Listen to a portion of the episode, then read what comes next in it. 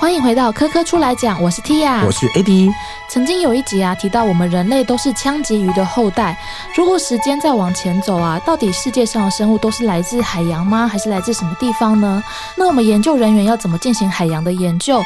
在深海到底会发现大凤梨，还是会发现其他东西呢？有请到今天海底世界甚至海洋世界的专家，来自台湾海洋科技研究中心的孟培杰主任，欢迎主任，欢迎主任，谢谢主任。我们今天刚刚提到说要研究海底世界，算是不管是生命的起源，或是探勘海底，那主要呢，它是不是都算是海洋中心的任务之一？海洋中心到底是做什么的呢？其实海洋中心成立的宗旨就是要协助。台湾的产官学进行海洋研究所需要一些船只设备的需求，哦，我们等于是一个助攻手。哦，以篮球的位置来讲，我们打一号位置的后卫。哦，那海洋世界的探勘其实需要很多的道具嘛？对对。可是刚刚我们在录音之前有跟主任稍微聊了一下，那。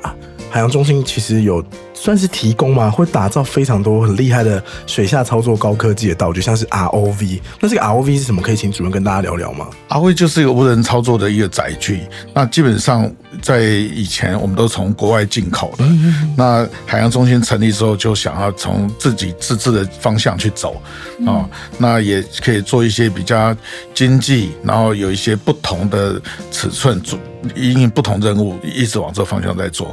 目前有做哪些任务吗？ROV 的任务实在非常多哈。嗯，举凡我们幻象两千，如果在东部海域遭遇一些事事事件的时候，我们就去协助他们去搜寻。嗯，然后好比说高雄港的货柜掉到海里的时候呢，我们也可以去帮他搜寻。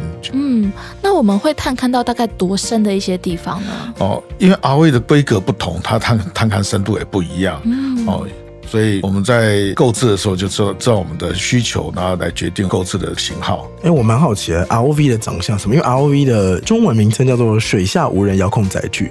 所以这个载具，我看照片，它是一个长方形、长方体的机器，是它就咚投到海里之后，它会长出手臂来吗？还是它会很科幻的，就是有一些东西会一直伸出来吗？因为它自己有动力，所以它可以下沉。嗯，好，我们在上面有一个光纤电缆，嗯，然后我们操作员可以去操作它，那还有手臂可以去采样啊、照相、摄取附近的一些一些影像。嗯。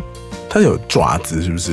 就是可以取东西的那种。应该说手臂啦，可以去呃采样或者抓取东西，或者做一些比较高难度的动作。嗯嗯，那就取决于这个操作员的一些训练跟技术。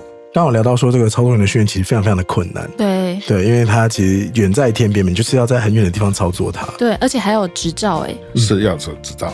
然后另外一个提到的呢，是海洋中心说海底嘛，海上也有一个探勘的船，就我们刚刚开麦前也聊很多的是力进号，对，是鼓励的力，还有前进的进。嗯，力进号它其实呃，我的理解，那等下可以请主任补充。我理解它就像是，假设我们今天到太空探索，我们需要太空梭，它可以在太空收集道具，它是不是类似海上的太空梭？哦，利剑号是目前国内最大的一一艘研究船哈，它提供国内的学者做海上的一些研究，包括物理、化学、生物、地质各方面的学者都会使用到这条船。它的单次航行呢已经超过一个月，可以持续航行一个月。哇！所以我们前一阵到了帛流做一些稳流的实验，先前也到过关岛啊，目前是在台湾海峡做一些做一些研究。所以丽江号是目前国内那个研究能量最大的一条船。我们看那个网络上，如果大家有搜寻历镜号的话，你会发现它有个空拍俯拍图。它的构造非常的复杂，就是它的复杂程度是，如果做成等比例模型，会卖到好几万的那种。呃，真的是很精致的一艘研究船。不过，哎，我还是蛮想知道，主任可以分享他做过什么样的任务吗？像刚刚提到的稳流，那是什么？哦，这是一个物物理的一些现象，那是由台大海洋所詹森教授跟美国合作的一个研究计划。嗯，那利金号其实它非常特殊哈，它有非常好的一些操控系统，所谓的 DP 就是动态定位系统。嗯，哦，不需要下锚，它可以在固定的位置。那它的舵也是一个可以转动的舵，操作是非常灵活，那可以去应付一些研究的需求。嗯，我们在聊天的时候有聊到说，哎，其实丽静好也研究蛮多海底的地质的。是，老师可以跟我们分享一下，大概我们东部啊、西部大概都会研究些什么东西呢？嗯，西部其实目前风机的研究蛮多的。风机是什么？风机就是那个风力发电风力站发电的东西东西哈，会在那边。那我们可以看看它地址到底适合不适合。那在东部其实是一个海底地质构造非常复杂的地方哈，那它深度非常深。也是一些板块的一些交界的地方。东部还有一个很重要，就是黑潮。哦，对，对台湾来讲，黑潮是非常重要一个潮流，它不但可以补充台湾的生物的那个 recruitment，就是回填，那也是未来可能做海洋花店一个重要动力。哦，为什么呢？因为黑潮的流速非常快啊，目前中研院积极在推行这个计划，海洋发电的部分哦，已经看准了黑潮这个能量。那除了呢，这个刚刚提到的西部的发发电相关相关的探勘啊，其实还有一题还蛮有趣的，就是海底黑烟囱。嗯，对，我们刚刚其实有聊到这个东西，海底黑烟囱是什么？海底烟囱其实就是热泉，嗯嗯，哦，热喷泉哦，在二世纪海洋科学家最重要的发现之一哈。那科学家们在北冰洋极北地区海域中大西洋极发现了五处非常集中的海底黑烟囱。那美在美国西边也有，太平洋海底也有。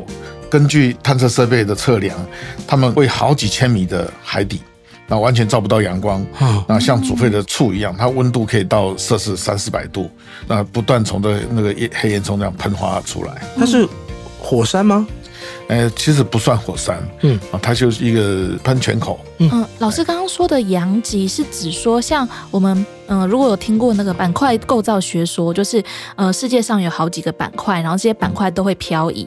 那漂移的时候，就会有一些是呃聚合型的，就是像我们台湾的东部会有一些一末带这样聚合型的板块边界，也会有张开的板块边界，像是呃刚刚老师可能有提到，就是像大西洋那边底下就会很多像中洋极这样的构造。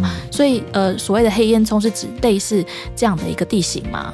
哦，黑烟囱不是这个地形，嗯黑烟囱就是在那个中洋景 Mid Ocean Ridge 附近会比较多。哦，附近啊，所以它是类似地壳会比较薄一点，所以它会比较容易，就是会有这些热地底下热的物质跑上来这样子。是没有错。哦，嗯那研究海底黑烟囱对我们来说有什么重要性吗？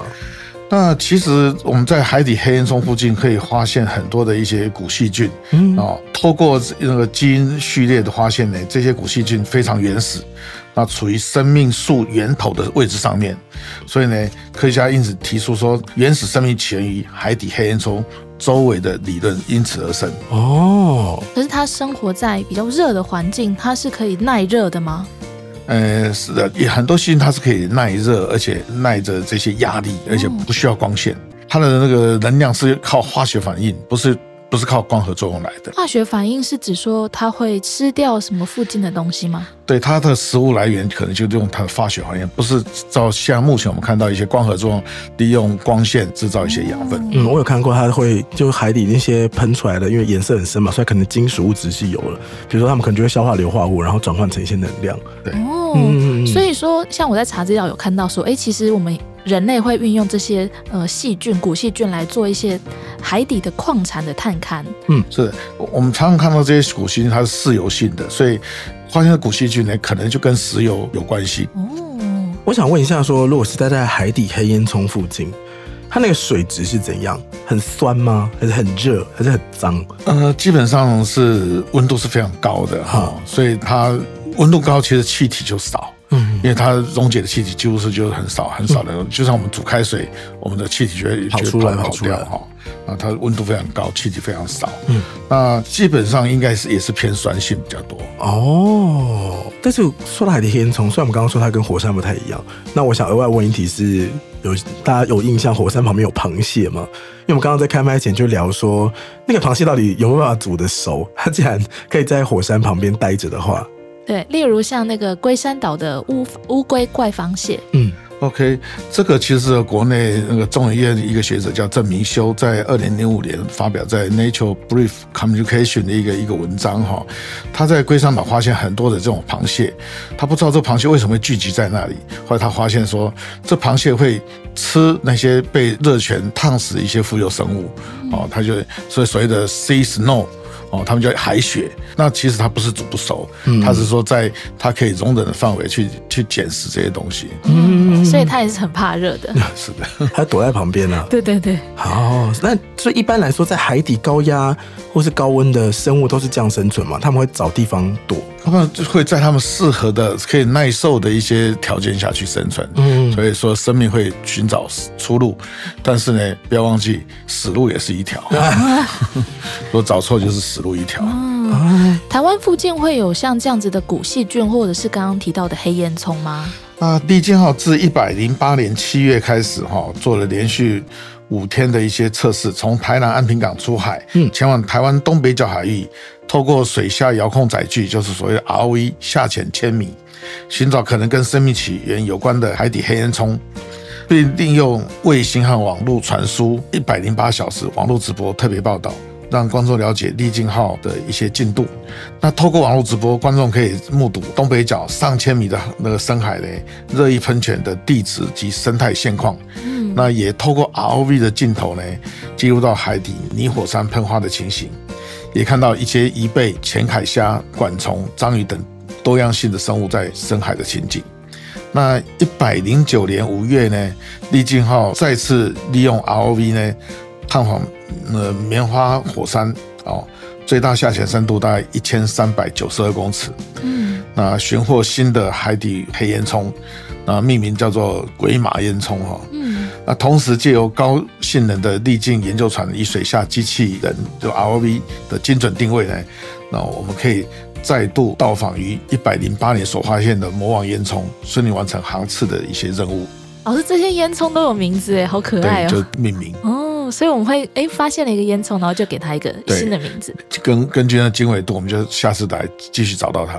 哦。是哪一种命名方式？就说你就叫小红帽这种，还是它是编号 S 五六？魔王的，我觉得哎，很很有奇幻的风格。哦，哎，这个海底烟囱它有经济价值吗？那海底烟囱其实它的经济价值目前是还看不到了，老实讲哈。嗯。哦，那其实其实它的一些一些科学研究价值是有有蛮多的，像像我们之前说发现它的一些附近的一些细菌，嗯，那这个细菌可能是一个那个生命起源，嗯，那也可以探看一些我们的。一些矿场资源。嗯，老师，我想问，因为刚刚说到就是会诶探勘一些细菌嘛，那这些细菌我们要怎么去探勘呢？因为如果把它拿到岸上来，或者是诶拿到船上，它是不是有可能就会死掉呢？嗯，有可能，但是细菌它有很多的一些休眠孢子。哦，哦，它有些休眠孢，那你拿上来的时候，它可能会。在适当环境的话，它会再复活起来。哦，可以可以可以发现。对，主任在原本的工作是做水质比较多，对不对？对。那您有研究台湾的港边？因为我想说，如果跟生活比较近的话，台湾的渔港附近的海洋的水质是不是都非常的可怕？呃，基本上你水质好不好，你看它的停的船舶多不多，大概就知道了。哎，可是不管船舶多不多，我有时候走到海港边都看到很多鱼在那边这样。你可是有乐色，然后我有时候觉得说，嗯，这个港到底是，呃，我们就用生物多样性来看哈，嗯，如果鱼的种类哦很多很多种，表示它水质真的很好，嗯，你虽然看到鱼，但那些都是很耐受污染的鱼，有这种鱼就比较耐耐受污染的鱼，那那表示水质不好。我知道淡水鱼很耐受污染是无国鱼。哦，没有错，在哪里都有。有听说，所以我们在台湾西部的海域，其实看到的生物，若有越受污染，它生物越量越少。嗯哼，哦，用以珊瑚来讲，珊瑚是一个很爱干净的一种生物。对，你在台湾西部几乎港口看不到珊瑚。港口应该要有珊瑚吗？我这样讲好了，台湾西部因为污染严重，都没有珊瑚。嗯哼，台湾西部唯一附近有珊瑚的港口叫做永安港，中永安港 LNG。嗯，那 LNG 原来是一个沙地，那后来中油在那边做了 LNG 港口之后呢，他把南边的那个阿公电系的污染的水呢挡掉了，嗯，所以它的污染减少了。那 LNG 因为建港，它有很多的那个消波块，嗯，那消波块就成为那个珊瑚复藻的一个一个基基质。哦，所以它是长了很多珊瑚，就是无心插柳。啊，一个人为的小小的意外，对，就是意外。那台湾的东部的港口其实很多的珊瑚，嗯，台湾东部港口没什么船只，那它又是一个避风港，它会避了东北季风，避了台风，嗯，所以台湾东部那个港口里面其实蛮多的珊瑚的，就有就新南港啊、那个小港里面都有很多的珊瑚。反而外面呢，有时候因为没有这种避浪的作用，那个珊瑚呢可能就是长不大，或者长一年就被台风给摧毁了摧毁掉了啊。所以东部的港口很多很多珊瑚，西部港口几乎没珊瑚，因为污染严重。除了永安港，它把阿公电溪的污污染挡掉了，北边二人溪跟新大港的污染源呢还还下不来，所以它就变一个小小的一块净土。好神奇哦！因为我上网搜寻会看到很多在追踪永安港的珊瑚保育状况。哦不过，如果是港边的水质污染严重，不会影响到我们人吗？呃，污染严重当然会影响到人。嗯，好、好比说它的污染到它的小鱼，那大鱼吃了小鱼，我们人类又吃了鱼，当然就会、这个一个食物链就到人体里面去。嗯，嗯，海洋研究里面会对水质的污染有相关的探讨跟研究吗？嗯、当然有哈、嗯那其实海洋污染不只看水质，还看沉积物。嗯沉积物，对，水质是流动的哈、是是流动的，所以我们就看当时的水质。那水质又跟涨落潮有关系。嗯，落潮的时候，路沿的污水就会比较出来。哦，那涨潮的时候，外洋水进来，可能你你你的污染的范围就小一点。嗯哼但是沉积物它会累积，会定在那里，所以我们会用一些固着性的生物，例如牡蛎，当做污染的监测，所谓的贝类监测计划，因为它固定在那里，承受了所有的污染源，所以我们测这些固着性生物就知道这边的污染状况。有牡蛎吃了多少重金属吗？对，所以在一九八六年就是有绿牡蛎的事件发生。对，绿牡蛎的当时的铜的含量呢，达到文献的世界第一哈，勇夺世界冠军。为什么会这样？四千四百 ppm，但是呢，其实，在二零一一年，呃，中国大陆的一些学者发现，九龙江的牡蛎的污染呢，大概很多元素都超过一万个 ppm，所以中国大陆的污染也是非常严重。好毒的生物啊！但他们还是活得下去。所以在污染严重的地方，很多耐受性强的生物会在那里生存。嗯，我们看，如果生物很少，而且都耐受性强，表示没有污染是严重的。如果各种生物百家齐放的时候，表示那个生态是平衡的，那个生态是好的。那因为我不知道海洋研究最近有没有讨论到有一阵子的话题，就是塑胶微粒。说微粒这个东西，其实全世界都存在哈，因为它的抗衰退，所以微粒在海洋很多很多。那在以下那边的体内都有发现到嗯，哦，所以在最近几年，大家对这个是非常关注的。老师，我们知道像马里亚纳海沟，它有一千一百公尺这么深。那像地面上最高的山圣母峰啊，其实很多人都已经攀登过，已经克服过了。可是马里亚纳海沟好像很多人都没有下去过，甚至好像我们也没办法探测到这么深的地方。那我目前对这个地方大概了解有多少呢？其实因为马里亚很深哦，那有些声呐的性能不好的话也，也没办法探测到。那利镜号在前几年经过的时候，其实已经超过了一万公尺，然后探测到哦一万公尺的那个回应。哦哦，这是国内研究船唯一可以探测到这么深的一个现象。哇，所以他有跑去马里亚纳海沟对哎。它经过，对，哦，那声呐探测到一万公尺，它可以探测到什么样的东西呢？呃，声呐系统其实可以可以做的事情很多、哦。呃，好比说渔民的声呐可以探测鱼群，哦，对，那一般研究船的声呐都是看海底地质，好、它像测扫声呐之类，它就看海底地质一些结构构造那些。嗯，所以我们目前除了声呐之外，像那些 ROV 啊，其实是下不去的，因为它太深了。ROV 目前大概几千米，嗯没有到这么深。也是其实几千米也是蛮深的。你 讲一讲，但其实超级无敌深的。对，因为人类好像像刚刚老师有说，一般潜水可能最多五十公尺就已经非常非常厉害了。对对嗯，所以在早期，在人类活动范围等等于就在五六十公尺的范围内，所以再深的一些生物、一些现象呢，人类探究的很少。嗯但是随着科技的发展呢，那我们就会有测水质的东西，好比说 CDD，我们就可以放个几千米，知道水底的温盐的结构。那还有 ROV，我们就可以看到很多水底的一些生物的现象。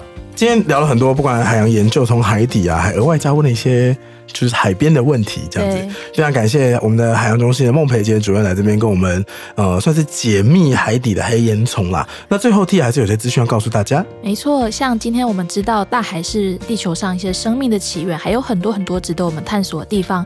也欢迎听众可以到科教馆四楼的生物多样性特展来感受自然生态的奥妙。